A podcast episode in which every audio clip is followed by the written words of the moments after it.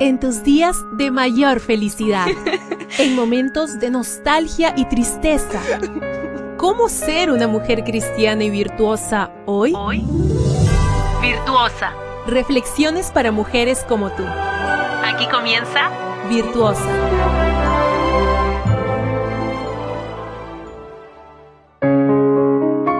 Hola, hola. ¿Qué tal? ¿Cómo estás?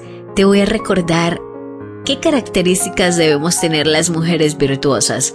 Valiosa, influyente, reflexiva, transformada, única, ocupada, sabia y auténtica. Bienvenida a la lectura devocional para la mujer. Hoy trae por título Un cristiano en la cárcel. Concepción Arenal dijo, hay tanta justicia en la caridad y tanta caridad en la justicia que no parece loca la esperanza de que llegue el día en que se confundan. Cuando el pastor John Orber visitó Etiopía, en una época en la que estaba prohibido ser cristiano en ese país, le llamó mucho la atención algo que sucedía en las cárceles. Por causa de la persecución religiosa que predominaba, con cierta frecuencia las autoridades arrestaban a los cristianos que tenían que pasar una temporada en prisión. Todas las cárceles del país estaban ya sobresaturadas de gente, por lo que no había comida para alimentarlos a todos. Por esa razón, los presos no creyentes anhelaban que llegara algún cristiano a su prisión, porque cuando un cristiano era encarcelado, los miembros de su iglesia se encargaban de llevarle comida regularmente. De hecho, llevaban más comida de la que una persona podía comer, así que había sobras para compartir. La oración más oída en las cárceles etíopes era, Dios, envía a un cristiano a esta cárcel. Por supuesto, no hace falta decir que en el mundo hay mucha gente caricativa, aparte de los cristianos, y que con frecuencia los cristianos no estamos a la altura del nivel de caridad que hace falta alrededor nuestro, o incluso del nivel de caridad al que nos llama la Biblia.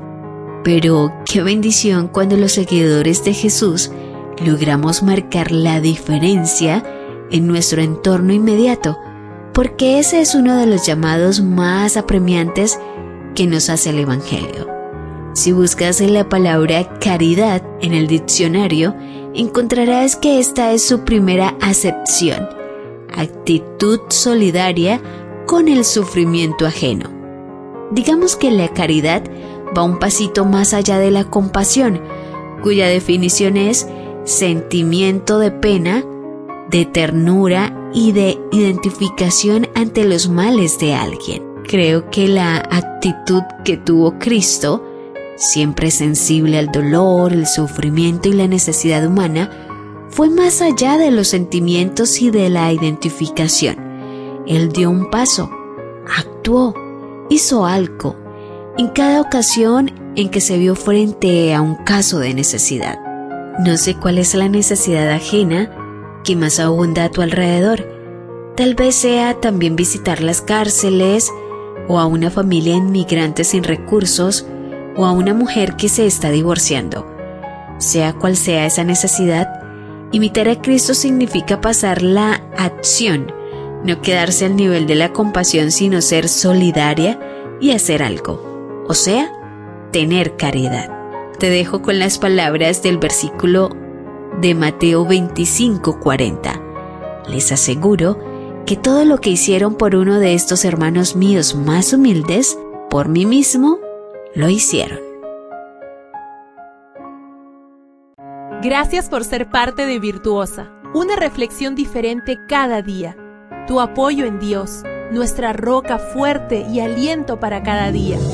Para que seas siempre virtuosa. Esta fue una presentación de Canaan Seven Day Adventist Church y DR Ministries. Hasta la próxima.